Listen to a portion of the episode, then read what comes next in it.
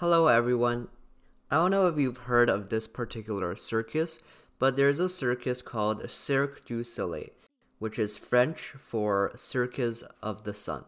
And this is one of the best circuses in the world, and um, everything they do from uh, the performers' moves, from the storylines of their programs, and from the like the little details like how the stage is set up, they're like top notch. They're a top notch performance circus.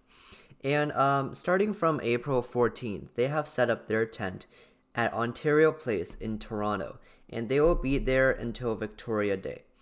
Now, this whole circus it started with uh, it started in 1984 with only 20 street performers, but now the circus has grown into a massive corporation or group, and they have performed for over 190 million spectators in over 450 cities in around 60 countries.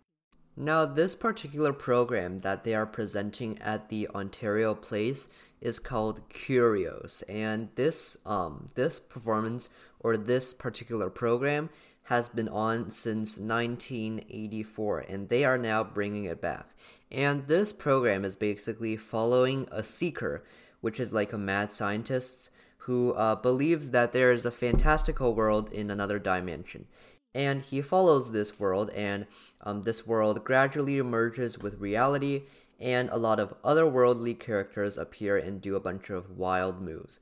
And there is this one particular scene uh, where there's like a dining table on the floor, and there's some people eating around the dining table. But suddenly, a spotlight shines at the ceiling, and there's another dining table that is attached to the ceiling, which is completely identical to the one on the floor, except it's upside down. And the people sitting around it are upside down as well.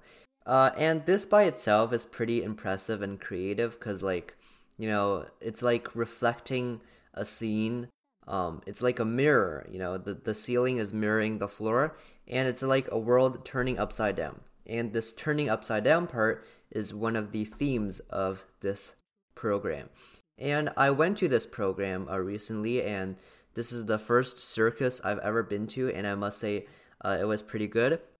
Like the the way everything was set up, including how the stage was set up, the props on the stage, it was really just it was really intricate, and uh, I thought it was pretty good. Of course, uh, this was the only circus I've ever been to, so I can't compare it with other circuses, but I definitely think that it's pretty good. Uh, thank you for listening and goodbye.